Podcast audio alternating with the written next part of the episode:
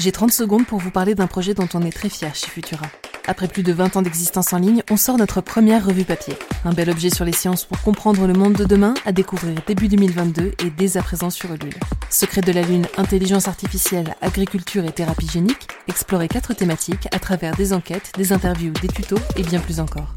Le choix d'un financement collaboratif, c'est la garantie d'une information indépendante et transparente. Alors rejoignez les décodeurs de savoir en allant découvrir le projet dans le lien en description ou directement sur Ulule, le mag Futura.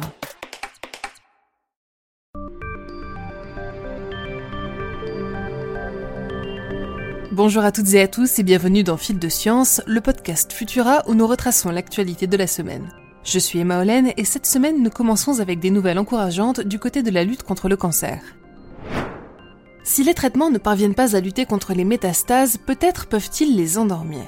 En effet, beaucoup de patients soignés pour un cancer peuvent voir leur état de santé se dégrader plusieurs années après leur traitement, le cancer initial s'étant disséminé dans d'autres organes sous la forme de métastases. Celles-ci peuvent être difficiles à soigner car bien souvent résistantes au traitement qui a permis d'éradiquer la tumeur d'origine.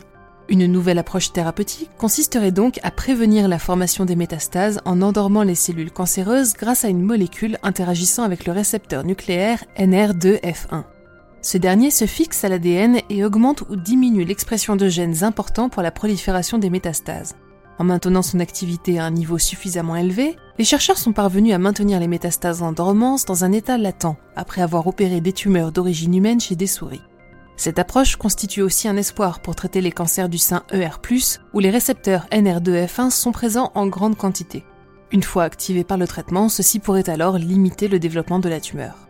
Espérons donc que la molécule C26 quittera prochainement les labos pour trouver sa place dans les hôpitaux. Nouvelle trajectoire pour le courant de Magellan. En étudiant cet immense flux de gaz arraché au nuage de Magellan, les chercheurs ont découvert que celui-ci se dirigeait non pas dans la direction opposée à notre planète, mais bien vers elle. D'après leurs estimations, le courant de Magellan pourrait se rapprocher jusqu'à 65 000 années-lumière de la Terre, et sa collision avec la Voie lactée surviendrait bien plus tôt que ce qui avait été précédemment imaginé, dans environ 50 millions d'années seulement. Ces travaux devraient également permettre aux astronomes d'observer pour la première fois des étoiles arrachées à leurs galaxies respectives par ce flux de gaz. Des étoiles qu'ils avaient jusqu'à présent crues trop peu lumineuses pour être visibles, mais qui au final se trouvaient peut-être juste sous notre nez. Enquête dans le cercle polaire. Les chercheurs ont récemment découvert que l'atlantification, soit le phénomène par lequel les eaux chaudes et salées de l'Atlantique pénètrent les eaux froides de l'Arctique, aurait débuté plus tôt qu'ils ne le pensaient.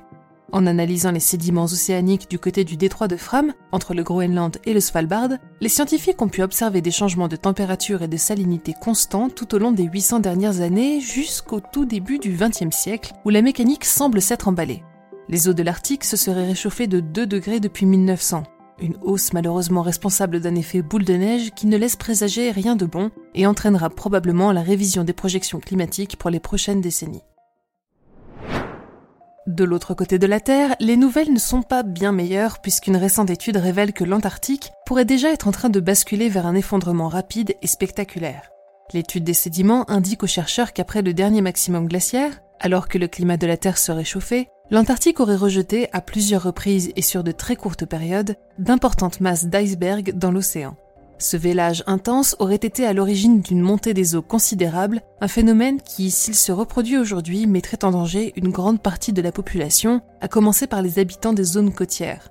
Or, le comptage des débris glaciaires actuellement présents dans l'océan Antarctique semble pointer vers une arrivée imminente d'un événement de ce type, un événement dont nous ne saurons endiguer la progression qu'en prenant des mesures drastiques pour réduire le réchauffement climatique.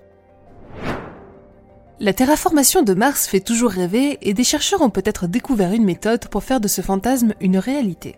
La solution consisterait tout simplement à ioniser des particules à la surface de Phobos, la lune martienne, afin que celle-ci génère dans son sillage un champ magnétique suffisamment puissant pour protéger la planète rouge.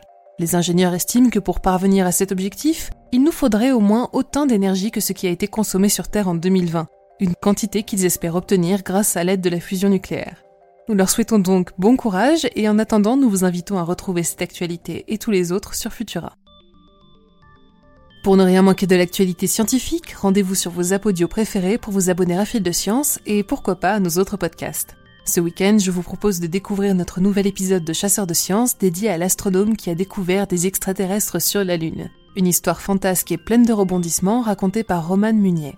Si cet épisode vous a plu, n'hésitez pas à nous laisser une note sur les plateformes de diffusion et à le partager autour de vous pour nous aider à faire connaître notre travail. On se retrouve la semaine prochaine avec toujours plus d'actualités scientifiques. Bon week-end à toutes et tous.